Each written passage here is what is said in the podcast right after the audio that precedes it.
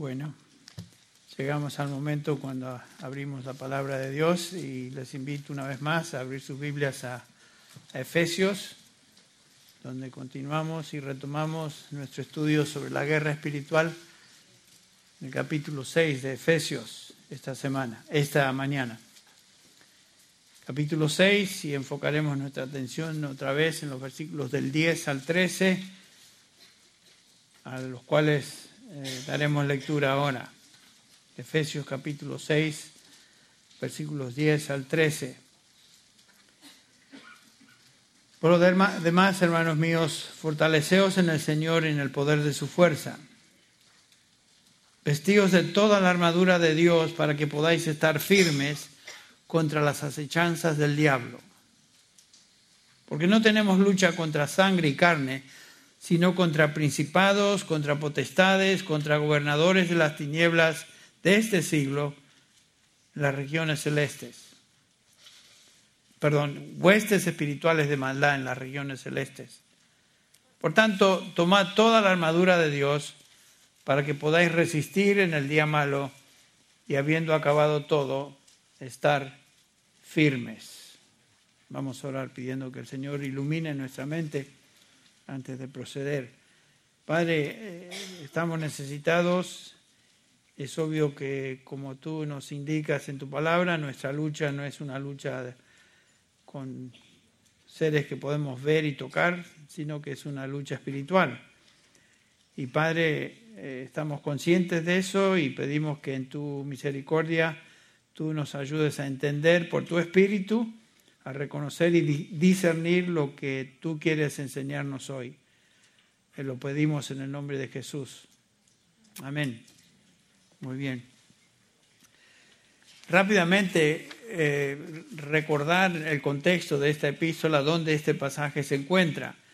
Como hemos venido diciendo, los capítulos del 1 al 3 de Efesios nos dan una descripción de un eh, genuino cristiano, Pablo les llama santos en, el versículo 1, capítulo 1, versículo 1.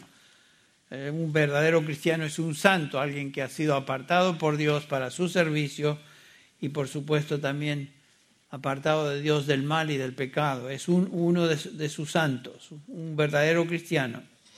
En esta primera sección de la epístola el apóstol nos instruye en cuanto al significado de lo que es estar en Cristo esa frase que el apóstol Pablo utiliza a través de sus epístolas, en Cristo. Y describe, por supuesto, esta frase describe nuestra posición espiritual. La posición espiritual del creyente es en Cristo. Antes estaba en Adán, era parte de Adán, estaba en la carne, eh, estaba en el reino de las tinieblas, como veremos en un instante. Ahora está en Cristo ha sido transferido a un nuevo reino, a, nueva, a una nueva esfera que es la esfera espiritual en Cristo Jesús. Estos tres capítulos primeros constituyen entonces el fundamento doctrinal de lo que significa ser cristiano. En los capítulos 4 al 6, hasta el versículo 9, Pablo continúa su enseñanza describiendo la vida práctica de un cristiano, de un santo. O sea, cómo un santo ahora eh, se eh, vive, anda, cómo es su conducta ahora que ha sido redimido. En otras palabras, a la luz de lo que un cristiano es en Cristo, ahora él funciona, opera, se conduce de una manera coherente con lo que eso significa, estar en Cristo. Y al cierre de la epístola, Pablo, acá en estos versículos del 10 al 20, eh, Pablo nos enseña acerca de una realidad espiritual que es ineludible. Comenzamos a verla el último domingo y es la siguiente. Una persona redimida que se comporta de acuerdo al patrón de vida en los capítulos de 4 al 6 va a experimentar un intenso conflicto, una intensa aflicción espiritual. Eso es parte de ser cristiano. Y noten cómo el apóstol Pedro lo describe en 1 Pedro capítulo 5, comenzando con el versículo 8, sed sobrios y velad, porque vuestro adversario el diablo, lo leímos hace un ratito, anda como león rugiente buscando a quien devorar. Noten que el diablo se describe como un león rugiente. O sea, no es un gatito que simplemente anda ahí ah, haciendo ruidito, es un león rugiente, lo cual nos habla de, intimidar, de dar miedo. Y es un poderoso animal, un león rugiente. Y Pablo identifica al diablo como león rugiente que anda alrededor buscando a quien devorar, al cual, dice Pedro, resistir firmes en la fe, sabiendo que los mismos padecimientos, noten esta frase, se van cumpliendo en vuestros hermanos en todo el mundo. ¿Te sientes solo o sola a veces en tu sufrimiento espiritual? ¿Estás siendo zarandeado por el diablo o zarandeada por el diablo y piensas que esa lucha eh, realmente nadie la comparte o no, no entiende nadie más porque ¿quién va a experimentar lo que yo estoy experimentando? Aquí nos dice claramente la escritura que los mismos padecimientos se van cumpliendo en vuestros hermanos en todo el mundo. Todos tenemos sufrimientos similares, porque tenemos un enemigo común y el enemigo común es el diablo con sus huestes en contra de todos aquellos que somos hijos de Dios y como veremos, el diablo siempre trata de destruir la obra de Dios y por lo tanto eh, nuestro, nuestra, nuestro conflicto, nuestra aflicción es, similar unos con otros, manifestada de diferentes maneras, por supuesto, según nuestra manera de ser, nuestro temperamento, nuestras debilidades, etc. Pero el diablo sabe cómo atacarnos. Ya observamos que en la medida que crecemos nos, y nos fortalecemos, en el Señor también los ataques del diablo, del enemigo también se intensifican. La vida cristiana no se hace más fácil con el correr, del tiempo. Algunos piensan, bueno, así una vez que crezca, llega a este nivel espiritual, así, nivel espiritual como tal vez el pastor MacArthur llegó a, eso, a ese estilo, a ese nivel, ya no, eh, ya, ya la hice. Ya de, a partir de ahí ya no tengo problemas, porque sé cómo resistir. Saben que el, enemigo es sumamente astuto y sabe cómo atacarnos, aun cuando estamos a un nivel de madurez mayor que otros creyentes. El, el diablo no ataca solo a los creyentes débiles, el diablo ataca, ataca a todo creyente, independientemente de su nivel de madurez. Así que no, no cometamos ese error. Nuestro enemigo odia a Dios, odia odia los propósitos de Dios y va a hacer lo imposible para tratar de frustrar la obra de Dios en la vida de cada uno de sus hijos. Recuérdense que, recuerden que Pablo ya nos dijo en el capítulo 2, versículo 10, que somos hechura de Dios, hechura suya. Somos obra de Dios. La obra que Él comenzó la está perfeccionando en nosotros hasta el día de Jesucristo. Es la obra de Cristo en nosotros como individuos y como iglesia también. Y el diablo quiere destruir la obra de Dios. Comenzó ese ataque en Génesis capítulo 3, versículo, versículos del 1 al 7, y la estrategia del diablo continúa siendo la misma. Quiere destruir lo que Dios está haciendo. Esa es su, su meta, esa es su estrategia. No solamente que eso es un hecho, sino que también sabemos que Satanás se opone a Cristo mismo. Ustedes recuerdan que antes de comenzar su, su ministerio sobre esta tierra, el Señor Jesús fue atacado por el mismo diablo. algo que mencioné la semana pasada es importante. El diablo no es omnipresente. El diablo opera a través de sus huestes espirituales de maldad, sus demonios. Pero el diablo no puede estar en cada lugar al mismo tiempo. Solamente Dios puede hacer eso. Pero qué interesante que cuando viene el ataque sobre el Hijo de Dios, el diablo personalmente ataca al Hijo de Dios. Atacó también a David en el Antiguo Testamento cuando David llevó a cabo ese censo que Dios le había prohibido hacer, pero el diablo lo atacó y como resultado de ese pecado el pueblo sufrió las consecuencias consecuencias. Cada vez que tú eres tentado, no quiere decir que el diablo personalmente está ahí, en ese momento, atacándote o tentándote. aunque claramente el Nuevo Testamento nos habla de resistir al diablo.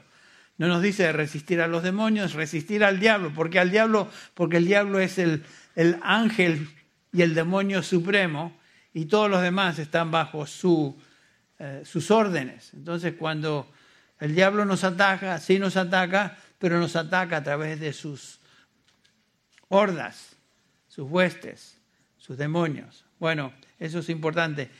Lo que vemos que cuando el, el Señor Jesús fue atacado por el, eh, por el enemigo, fue atacado justamente por el mismo diablo.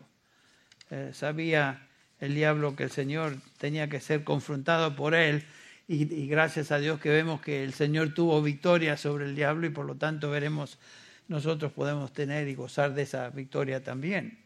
Satanás se opone también a, los siervos de Dios. Lo vemos en ocasiones, en, el Antiguo Testamento y el Nuevo Testamento, pero este, esta expresión de Pablo en 1 Tesalonicenses 2.18, donde dice, por lo cual quisimos ir a vosotros, yo Pablo ciertamente una y otra vez, pero noten, pero Satanás nos estorbó. Aquí en el caso de Pablo como siervo de Dios, está diciendo Pablo, fue el mismo Satanás que nos estorbó ir a vosotros. El diablo eh, quiere estorbar la obra de Dios a través de sus eh, siervos, aquellos que predican, aquellos que enseñan, aquellos que representan al Señor en, la enseñanza, en la instrucción. El diablo tiene mucho eh, enfoque en aquellos que el Señor está usando de una manera singular, porque cuando uno de ellos cae, las repercusiones son obvias y la iglesia es afectada de manera singular. Pensemos en algunos que han caído en algún pecado particular a través de los años y, sabemos que algunos siervos de Dios fueron atacados, cayeron y por supuesto el, impacto de su caída fue notable en la iglesia. Tristemente eso sucede. Así que por eso Pablo dice, y oren por mí también. Efesios capítulo 6, versículo 19. Para que se me abra, para que mi boca pueda ser abierta y predicar con denuedo, denuedo eh, el Evangelio. Y es importante que aquellos que somos hijos de Dios y estamos en la iglesia, oremos por nuestros pastores y líderes porque hay una, hay una, como un blanco particular en la vida de estos hombres por medio del enemigo. Eh, Pablo dice que el Satanás nos estorbó. Obviamente Satanás se opone a, todos los hijos de Dios. No hay duda de eso. Segunda de Timoteo 3:12 nos dice, todo aquel que quiera vivir piadosamente en Cristo Jesús sufrirá aflicción. Eh, todo creyente como lo vimos ya en la descripción de Pedro. Estas aflicciones se van cumpliendo en todos vuestros hermanos alrededor del mundo. Nos dice Apocalipsis 12, 10 que el diablo es el acusador de los hermanos. ¿Quiénes son los hermanos? Los creyentes. Y nos está acusando delante de Dios día y noche, además de lanzar pensamientos acusatorios a nosotros, a cada uno de nosotros en particular.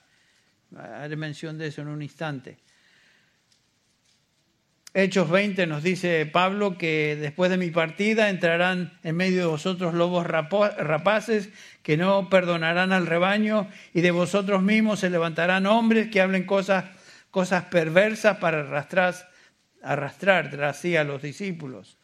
O sea, estos hombres perversos, estos falsos maestros son emisarios del mismo diablo que están tratando de destruir el rebaño del Señor. Dice que no perdonarán al rebaño. ¿Quién está detrás de ellos? El mismo diablo. Noten lo que Pablo dice en primera de Timoteo 4, llegaremos ahí en un instante, que todo falso, todo aquello que es falsa enseñanza, eh, tiene como raíz espíritus engañadores que son, eh, están, son dominados y controlados por el mismo diablo. El punto es que el enemigo nunca descansa y está al acecho constante buscando la destrucción del plan de Dios, el propósito de Dios en los suyos.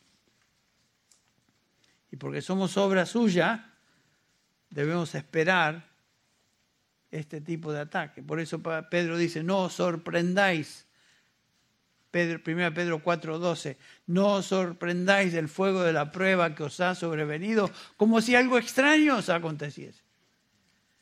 Nada de lo que sufrimos es algo extraño. Es parte del plan de aquel que es el enemigo de Dios. Nos quiere destruir. Y si estamos sufriendo, eh, que no nos tome por sorpresa. Entonces, como veremos en este pasaje, hay, un, hay una manera de confrontar ese ataque. Lo veremos en la armadura del cristiano y estaremos hablando de eso por un par de semanas más. Pero estamos en guerra con un enemigo sobrenatural que tiene solo una meta y es la destrucción de la obra de Dios, la destrucción de la iglesia, la destrucción de los creyentes. Y debemos estar preparados para esa lucha, que no nos tome de sorpresa. Y si estamos sufriendo intensamente, el Señor lo está permitiendo, como permitió en la vida de Job, que vimos la semana pasada. El diablo no puede ir más allá de lo que el Señor permite y lo limita, pero sí va a ir hasta donde el Señor le dé permiso de ir. Un elemento básico entonces en la guerra espiritual es estar preparado, estar listo. Un creyente que no está preparado es un creyente que va a sufrir derrota, obviamente. Uno no puede vivir la vida cristiana simplemente ah, cantando himnos, alabando y, y escuchando de vez en cuando un mensaje y este, ir a un estudio bíblico, que todo es lo que debemos hacer. Pero no es suficiente, tenemos que estar preparados, cada uno de nosotros.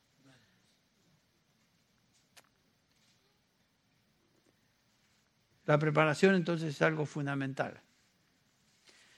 Eh, Pablo, por esa razón, comienza esta porción de su instrucción en el versículo 10, cuando dice, finalmente, o sea, por lo demás, hermanos, fortaleceos en el Señor en el poder de su fuerza. Esta es la manera de soportar el ataque.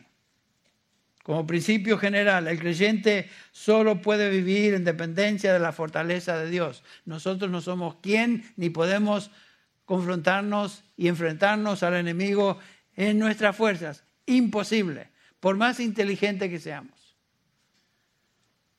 Noten que Pablo había, eh, lo estaba haciendo en su propia vida y, dice este, Pablo que estamos en Cristo Jesús, esa es nuestra posición espiritual, bendito el Dios, bendito el Dios y Padre de nuestro Señor Jesucristo, que nos ha bendecido con toda bendición espiritual en los lugares celestiales en Cristo Jesús. Y así comienza su epístola.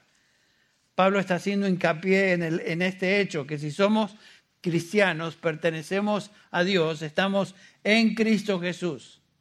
Hemos sido transferidos de, lo que, del reino de las tinieblas, de ser hijos del diablo, porque el, el, resto del mundo son hijos del diablo. ¿En qué sentido? El Señor Jesús lo dijo, Vos sois, vosotros sois de vuestro padre el diablo, y está hablando a los que no creen en Él.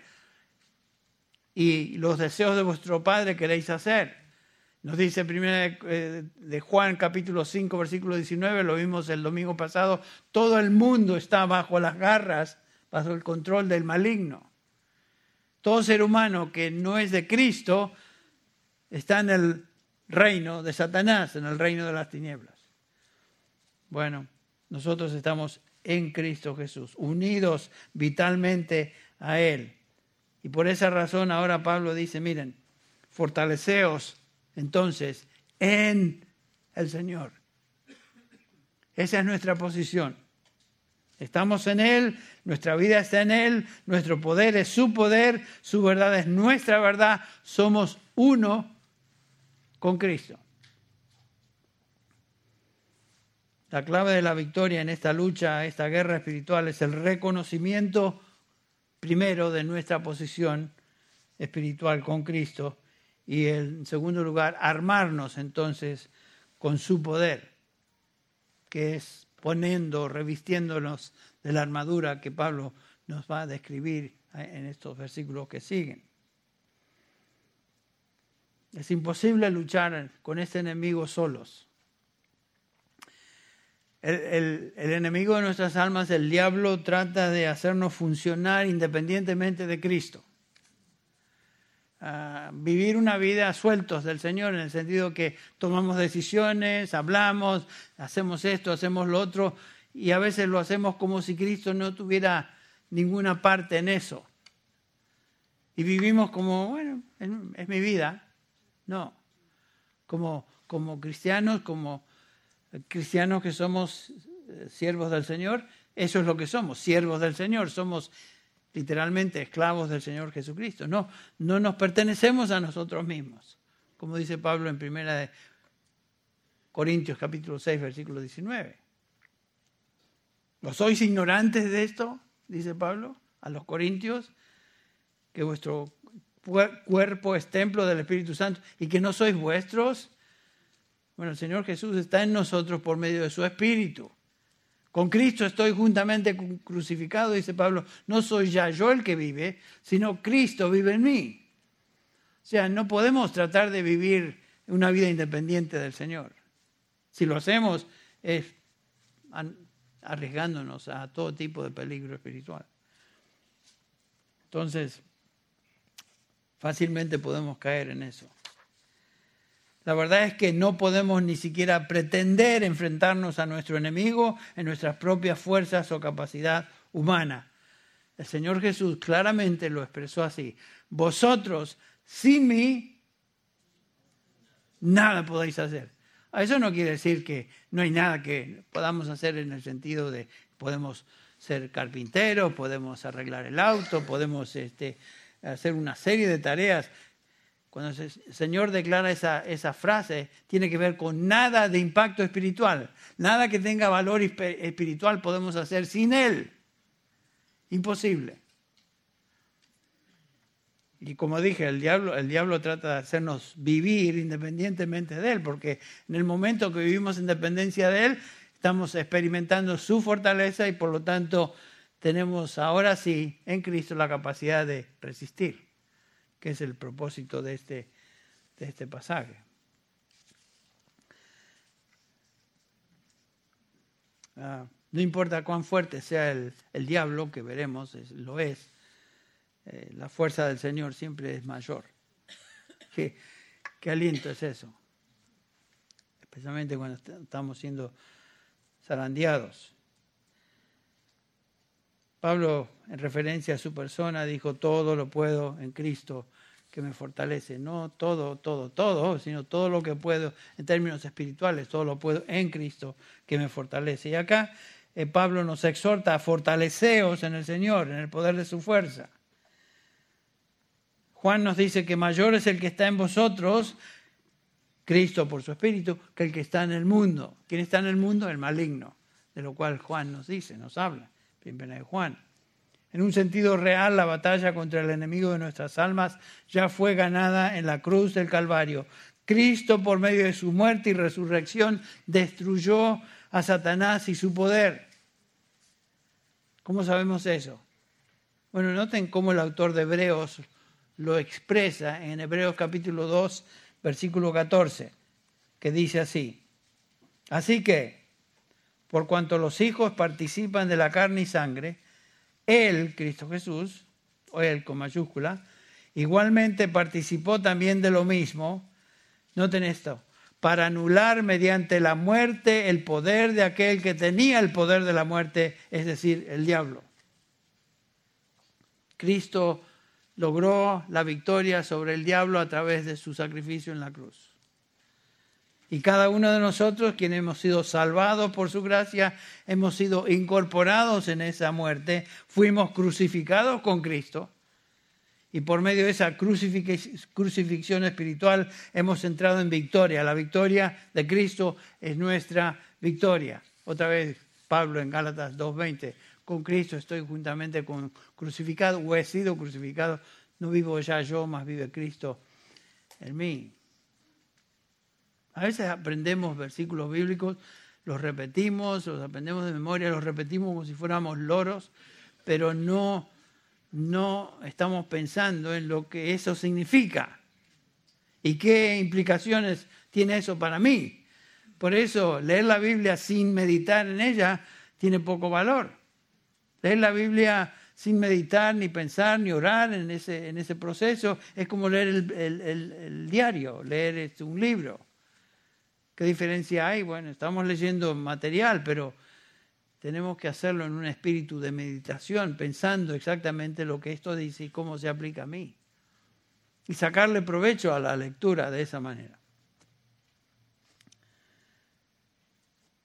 Entonces, gracias a Dios que en Cristo Jesús tenemos la victoria. En la medida que un cristiano se fortalece en el Señor por, por, a través de los medios de la gracia, que son otra vez orando, meditando en la palabra, leyendo, escuchando la palabra, siendo saturados en la palabra y obedeciendo lo que la palabra nos dice, es que podemos entonces experimentar victoria. La victoria sobre nuestro enemigo es una garantía cuando eso sucede. sucede. Por eso eh, Santiago dice, someteos pues a Dios. ¿Cómo nos sometemos a Dios? Orando a Él, meditando en su revelación escrita, buscando ser obedientes a lo que Él nos dice. Someteos pues a Dios de esa manera, resistid al diablo y de vosotros huirá. Que es el propósito de esta instrucción en el capítulo 6 de de Efesios que estamos examinando. No, no tenemos que temer al enemigo en el sentido de tener terror de él. Es un enemigo fuerte, sin comparación, obviamente, pero es un enemigo que ya ha sido derrotado por el Señor Jesucristo en la cruz. Otra vez, lo que dice Hebreos, para anular mediante la muerte el poder de aquel que tenía el poder de la muerte, es decir, el diablo el Señor Jesucristo logró la victoria, fue resucitado. Y nosotros hemos sido incorporados en Él, estamos en Él, hemos ascendido con Él, nuestra vida está escondida, dice Colosenses 3, con Él, con Cristo Jesús en Dios. Bueno, estamos en una posición de victoria. El Espíritu Santo está en nosotros. El problema es que a veces como cristianos, ante la fuerte oposición, del enemigo, el diablo y sus huestes, eh, eso nos amedrenta, nos tambalea y podemos caer en un estado de debilidad y depresión, como Pablo lo expresa en 2 Timoteo, hablando de Timoteo. Timoteo era un hombre joven, un hombre sin embargo que tenía una preparación singular, aprendió del mismo apóstol Pablo, era el pastor que estaba encargado del ministerio ahí en Éfeso sobre los demás, un hombre de madurez espiritual y sin embargo estaba pasando por momentos de debilidad y posiblemente depresión. Por eso Pablo se, se, dirige a él en el capítulo 2, versículo 6 y le dice, según Timoteo, te aconsejo que avives el fuego del don que está en ti en la imposición de mis manos, porque no nos ha dado Dios espíritu de cobardía, sino de poder, de amor y de dominio propio. Eso nos, da evidencias que es justamente lo que Timoteo estaba sufriendo. Estaba siendo cobarde, estaba siendo apabullado por el enemigo, estaba siendo zarandeado, estaba pasando por momentos muy difíciles en su ministerio. Era un siervo con dones y habilidades sobresalientes, pero estaba sufriendo el ataque y estaba cediendo ante el ataque. Había, había sido entrenado, como dije, por Pablo, dejado ahí como delegado apostólico en Éfeso y un siervo singular, sin embargo estaba sufriendo. Estaba experimentando luchas con la gente, sentimientos de depresión, las tentaciones propias de un joven, por eso Pablo le dice, huye de las pasiones juveniles, capítulo 2, versículo 22. Y podemos imaginar a qué se refiere el apóstol Pablo. El punto es que este gran siervo del Señor estaba siendo zarandeado por el enemigo. Y eso sucede en la vida de sus siervos, sucede en la vida de cualquier creyente a menudo. El diablo, a través de sus huestes, zarandea, abruma, sacude a sus siervos. Ustedes recuerdan, lo, lo mencionamos la última vez en capítulo 22 de Lucas, donde aquí tenemos lo que el Señor Jesús le dice a, a Simón, Pedro, capítulo 22 de Lucas, Simón, Simón, mira que Satanás os ha reclamado, reclamado para zarandearos como a trigo. Aquí es a, Simón, Pedro y a los, los demás, los demás apóstoles. Eh, hay momentos cuando el diablo intensamente ataca a ciertos individuos. Lo hace directamente, eso es lo que sucede acá, o lo hace indirectamente a través de demonios. Pero el punto es que a veces somos zarandeados de una manera singular. Pero noten qué precioso es el versículo 32, el capítulo 22 de Lucas, cuando el Señor dice, pero yo he rogado por ti, Simón, para que tu fe no falle. El Señor intercede por Pedro. Y gracias a Dios porque esa es la, la función del Señor Jesús hoy a la diestra del Padre, intercediendo por cada uno de aquellos que Él redimió, cada uno de nosotros. Él intercede por nosotros, ora por nosotros. Y gracias a Dios por esa, esa realidad. Ahora, Pablo le recuerda a Timoteo que él estaba siendo zarandeado, pero le recuerda lo siguiente, tú pues, hijo, Esfuérzate en la gracia que es en Cristo Jesús. Estás en Cristo, perteneces a Cristo, eres parte de Cristo. Ahora te, estoy rogando, te estoy exhortando a que te esfuerces en Cristo Jesús. Esa es la instrucción de Efesios 6. Fortaleceos en el Señor y en el poder de su fuerza. En otras palabras, Pablo le recuerda, Timoteo recuerda que la gracia y el poder del Señor Jesucristo son tuyas él es suficiente y poderoso. Dios nos ha dado todo lo necesario para vencer. No nos dio espíritu de cobardía, sino de poder. Timoteo, no, te rindas ante esos sentimientos de cobardía y, y temblor. Y cada hijo de Dios pasa por momentos cuando duda de su llamado, aún de su salvación. A través de los años he lidiado con eso con un, gran número de personas, creyentes, que cuestionan su salvación aquí o allá por situaciones particulares. Y se preguntan si realmente son hijos de Dios o si realmente vale la pena seguir en esta lucha. Y sin duda muchos de ustedes que están escuchando esto pueden decir amén a esto sin duda yo he, pasado por esas situaciones donde cuestiono eh, mi llamado a veces y, aún en años pasados mi, salvación. ¿Cómo, ¿Cómo, podemos luchar con eso? Bueno, Pablo nos, nos dice, finalmente por lo demás, fortaleceos en el, en el Señor y en el poder de su fuerza. Ahí comienza. En la lucha contra el enemigo lo primero que tenemos que recordar es que estamos en Cristo, o sea, nuestra posición espiritual. Y que su fortaleza es suficiente para cualquier ataque. Es el Señor. El Señor es el pastor. Y el pastor es el que cuida de las ovejas, no las ovejas del pastor. Y gracias a Dios porque el Señor es mi pastor. El Señor Jesucristo es pastor para cada uno de nosotros, aquellos que Él ha redimido. Y en segundo lugar, eh, tenemos que colocarnos la armadura que Dios provee, que estaremos viendo eso a partir de la semana que viene. Vestíos con toda la armadura de Dios para que podáis estar firmes contra las acechanzas del diablo. Noten que aquí no tenemos ninguna instrucción en la lucha espiritual, como es común hoy en ciertos ambientes evangélicos. Eh, no hay ninguna instrucción sobre realizar eh, exorcismos o hacer limpias, quitar el chamuco de este o, quitarle el otro de aquel y hacer cosas de espavientos y estas cosas que, que realmente no, no encuentran ningún trasfondo bíblico como base.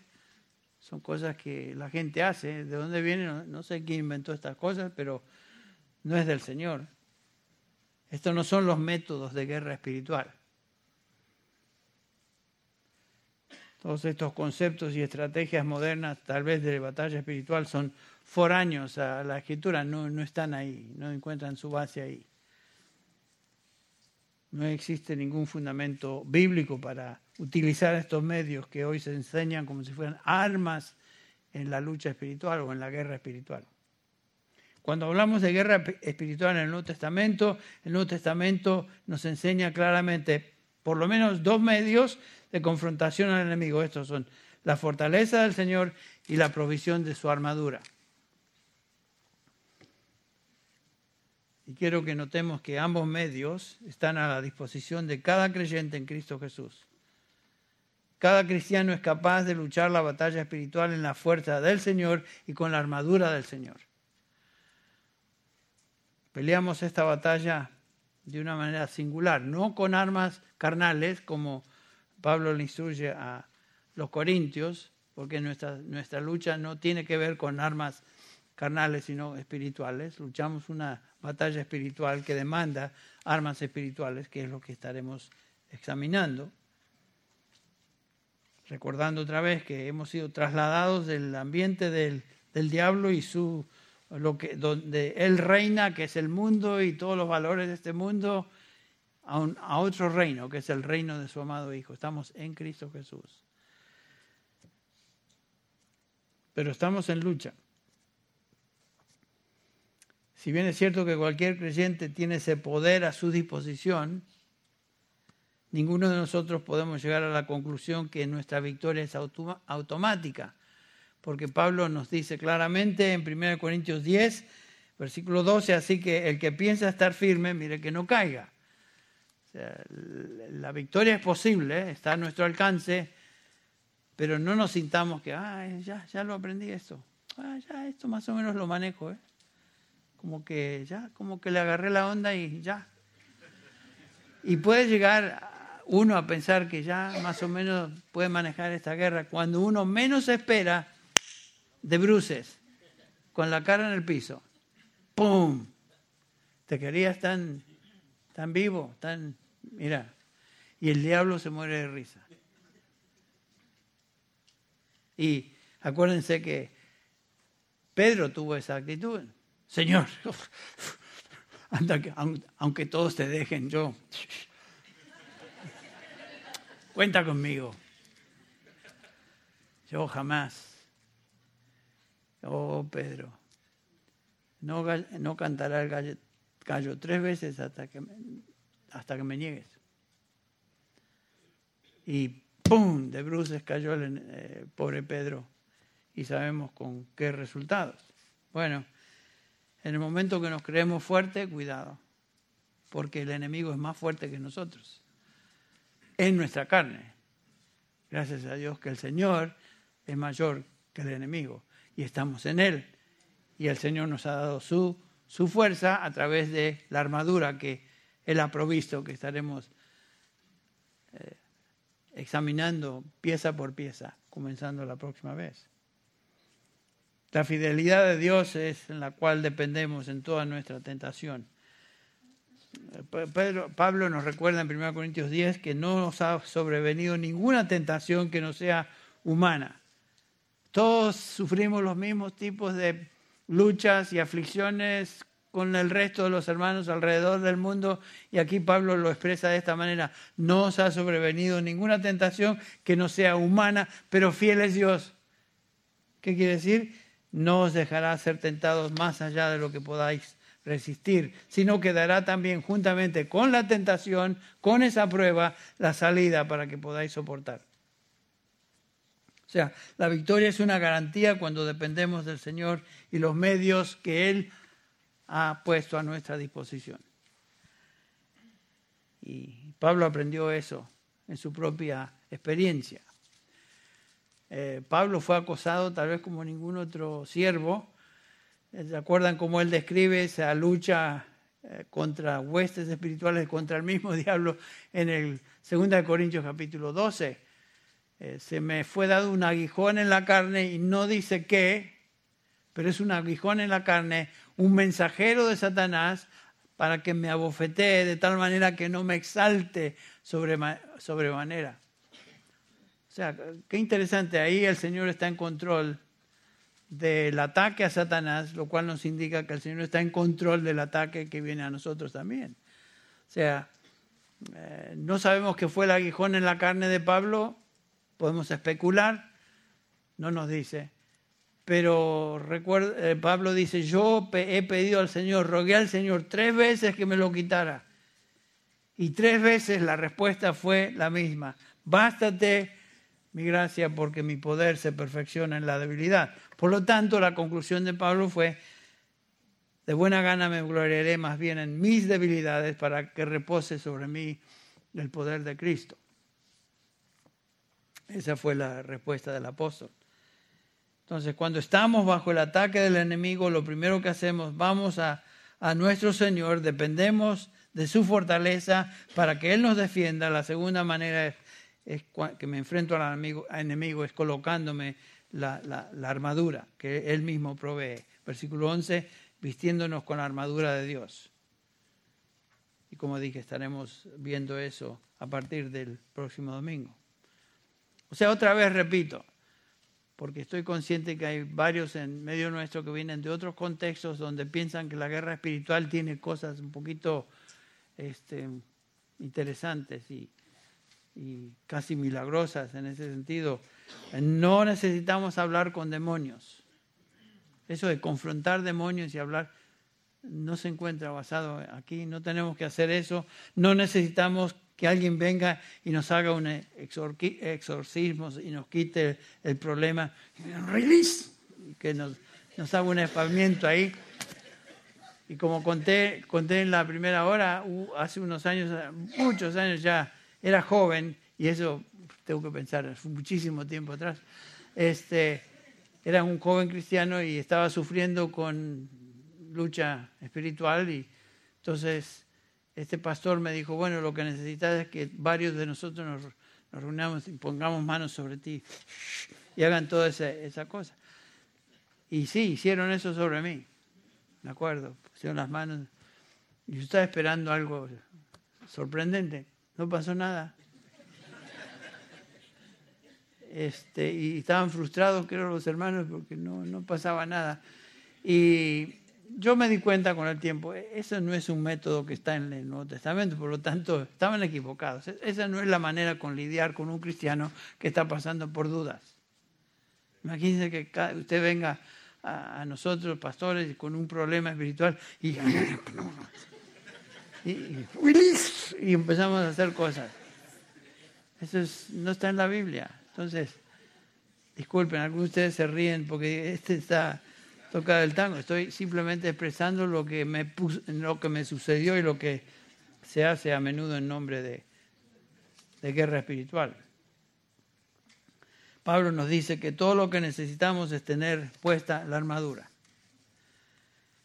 Tener puesta la armadura. Dependemos de la fortaleza del Señor, nos colocamos la armadura y resistimos. Y de esa manera permanecemos firmes. Firmes. ¿Qué es, lo que deseamos como creyentes? Estar firmes.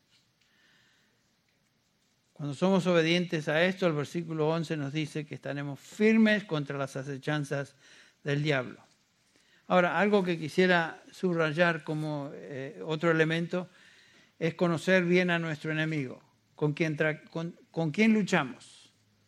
Luchamos con el diablo, claramente nos dice el pasaje, y con una serie de demonios que están bajo su dirección. Millares de ellos, millares de ellos. El diablo nos ataca, nos dice este pasaje, por medio de estratagemas, insidias, artimañas. Metodía es la palabra, de donde sacamos nuestra palabra métodos. Un libro excelente, una fuente de información excelente en la lucha espiritual. Eh, tengo una copia acá del el primer tomo, son, tres tomos de Christian in Complete Armor, o sea, el cristiano en, armadura completa, sería la traducción literal. Está en español también. Algunos tienen el... Rubén tiene una copia, él se las va a firmar y se las va a regalar al, que lo quiera. El cristiano en, armadura completa sería la, traducción literal. William Gurnall eh, ha escrito este libro, es un clásico de la guerra espiritual, es un puritano, uno de los puritanos, y yo se los recomiendo a leerlo.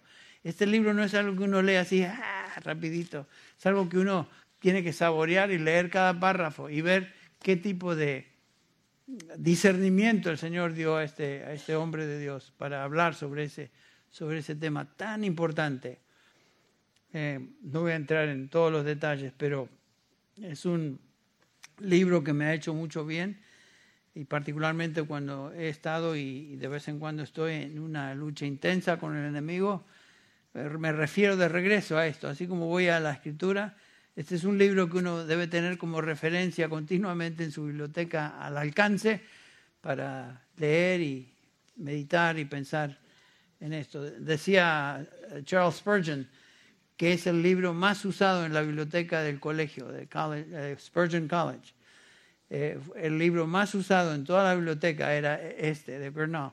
Claro, el original es un librote así, con tres, de tres partes, tres tomos en uno, o tres tomos separados. El punto es que es como tres eh, guías telefónicas que hablan de, de la lucha espiritual. Eh, tremenda información. Algunos piensan que Cornado es un poquito subjetivo en cómo enseña ciertas cosas. A mí se me hace algo natural. Eh, entiendo que el diablo tiene acceso a nuestra mente y puede inyectar pensamientos que son totalmente torcidos y puede afectarnos emocionalmente también. Yo creo eso. Algunos dicen, no, no, no, todo, todo, todo espíritu, todo pensamiento, toda emoción viene de, viene de tu ser, viene de ti mismo y, yo pienso que el diablo tiene acceso a nuestra mente, tiene acceso a nuestras emociones. Y puede afectarnos en, esos, en esas áreas. Este, no todos comparten eso, pero yo creo sinceramente que el diablo tiene acceso a nuestra mente, a nuestras emociones, tiene acceso a nuestro cuerpo. Fíjense que eh, eh, tuvo acceso al cuerpo de Job. Job fue abatido con enfermedad. Este, tiene acceso a la naturaleza. Eh, ustedes recuerdan las, casas de sus hijos fueron devastadas por un tornado un, huracán, quién sabe qué era, pero es fuerzas de, la naturaleza que destruyeron las casas de los hijos de Job. O sea, el diablo tiene artimañas y acceso a ciertas cosas que el Señor le da por como permiso, por supuesto, pero tiene acceso a nuestra mente, a nuestras emociones, a nuestro corazón de una manera singular. Y este hombre sabe cómo hablar de esas cosas, al punto de que uno dice, exactamente. Y, estamos hablando de varios, bueno, del 1700, 1600 y algo, muchos años atrás. Y yo digo, ¿qué, percepción le dio el Señor? Bueno, em, ahora, tengo que aclarar eso porque alguien se me vino encima en la primera hora. Tengo que aclarar lo siguiente que no todo pensamiento torcido, no todo pensamiento fácil, no toda emoción torcida o, terrible es resultado del ataque de Satanás. No, no, no, nadie llega a esa conclusión, porque uno también es afectado por su propia carne y sus propias debilidades, que no tienen nada que ver con el diablo. El diablo las usa, pero no quiere decir que cada vez que somos atacados con un pensamiento asqueroso, feo, es del diablo es producto de cada uno es tentado según su propia concupiscencia, nos dice el libro de Santiago. Entonces, tenemos que tener cuidado de balancear esto. Pero creo que Cornell ah, tiene mucho cuidado de, hacernos ver eso. Este, así que solamente como, como aclaración. Se los recomiendo. Y aquellos que están lidiando con sus hijos y hablando de la armadura espiritual, este, este resumen de la armadura espiritual en términos de qué es cada pieza y cómo, cómo cada pieza se aplica a, nuestra vida espiritual, pueden obtenerlo en, nuestro, en nuestra librería, comprar una copia de esta y utilizarlo en la instrucción que ustedes, pueden dar a sus hijos, especialmente a la luz del tema que estamos desarrollando aquí eh, desde el púlpito. Así que bueno, para su atención. Ahora me salí un poquito de tema y, descarrilé un poquitín. Ahora, toda falsa doctrina tiene su origen, todo lo que es falso y mentira tiene su origen en el padre de mentira, es obvio. Pablo claramente nos dice en 1 Timoteo 4, el Espíritu dice claramente que en los últimos tiempos algunos, algunos apostatarán de la fe prestando atención a espíritus engañadores y doctrinas de demonios. Es obvio que toda doctrina falsa tiene su origen en el diablo u uno de sus este, seguidores, que son los demonios. Cuando el diablo nos dice en Isaías 14 y Ezequiel 28, con varios nombres se describe ahí Lucifer, la estrella de la mañana, el querubín ungido. Cuando el diablo cayó, junto con él, miríadas, por decirlo así, de demonios, ángeles cayeron con él. ¿Quiénes son estos? Los que Pablo describe acá en el versículo 12. Nuestra lucha no es contra sangre y carne, sino contra principados, potestades, poderes del mundo de tinieblas, huestes espirituales de maldad en las regiones. Estos son todos demonios. Noten, millones de demonios están bajo el control de, este perverso carácter, eh, personaje que es el diablo mismo, el príncipe de este mundo. Noten los nombres que la Biblia le da al diablo, Satanás, el maligno, el príncipe de la potestad del aire, príncipe de los demonios, el Dios de este mundo. El adversario, el diablo, acusador, serpiente, abadón, apolión, tentador, el mentiroso y padre de mentira, dice el Señor, que introduce doctrinas diabólicas. Apocalipsis 12, 10, ya lo mencionamos, es el acusador de los hermanos. Este diablo, nuestro, nuestro enemigo, es un enemigo sumamente astuto y no es el invento de hombres. Eso es lo que la Biblia declara. No es un, tipo disfrazado de rojo con una cola larga y que anda con un tridente. Eso es un invento estúpido. Que alguien trató de decir que ese es el diablo. No, nuestra lucha es con seres espirituales, siendo Él el supremo. El supremo que está en control del resto del mundo. Bueno. Estamos llegando a la conclusión y quiero, que, quiero continuar de esto la, la próxima semana, pero nuestro enemigo es muy sutil y no se puede pelear con armas de carne, armas comunes. Por eso Pablo dice, aunque andamos en la carne, no luchamos según la carne, porque las armas de nuestra contienda, hablando de la lucha, lucha espiritual, no son carnales, sino poderosas en Dios para destrucción de fortalezas inmediatamente nos, da a entender qué son estas fortalezas, especulaciones, razonamientos, etc. El diablo tiene un sistema de falsa doctrina que está tratando de eh, continuamente dispersar a través de todo el mundo. Entonces, ese, es, el enemigo. Eh, peligroso meterse con, él y con demonios, como algunos lo hacen, como si pudieran de retos. A, te digo esto, se, mata de risa. Que vamos a, reprender al diablo. Por favor, el, arcángel Gabriel dijo, el Señor te reprenda. Ni siquiera se atrevió, él a reprender al diablo. ¿Quiénes somos nosotros, pigmeos espirituales, que vamos a tratar de reprender al enemigo? Por favor. Esa es estrategia extra bíblica. ¿Y saben qué? Nos exponemos a ser derrotados rotundamente. Y con esto creo que voy a terminar. Ustedes recuerdan la ilustración ahí del capítulo 19 de Hechos, cuando en Éfeso, ese es el contexto, en Éfeso nos encontramos, habían ciertos exorcistas que trataban de imitar a Pablo en sus poderes apostólicos, tengo que hacer, tengo que hacer subrayar eso, nos dice el versículo 11 de Hechos 19, Dios hacía milagros, Dios es el que hacía milagros, extraordinarios por medio de la mano de Pablo. Ah, ok, el apóstol. Él dice que las señales de un apóstol me fueron dadas. No todo el mundo podía hacer lo que Pablo hacía. Pero aquí aparentemente hay ciertos judíos exhortistas, ambulantes, trataron de invocar el nombre de Jesús sobre los que tenían espíritus malos, y hoy sucede eso, en el nombre de Jesús, te reprendo. Y le hablan a algún espíritu inmundo, lo que sea, Y, resulta, esto es el resultado. Os ordeno, decían, por Jesús, quien Pablo predica, y los y siete hijos de un tal Ezeba, uno de los principales sacerdotes judíos, eran los que hacían esto. Pero el espíritu malo respondió y les dijo, a Jesús conozco y sé quién es Pablo, pero vosotros quién sois. Nótense, se ríe el demonio de estos. Y el hombre en quien estaba el espíritu malo se lanzó sobre ellos y los dominó y pudo más que ellos de manera que huyeron de aquella casa desnudos y heridos. No podemos confrontarnos con seres espirituales como si fueran monigotes.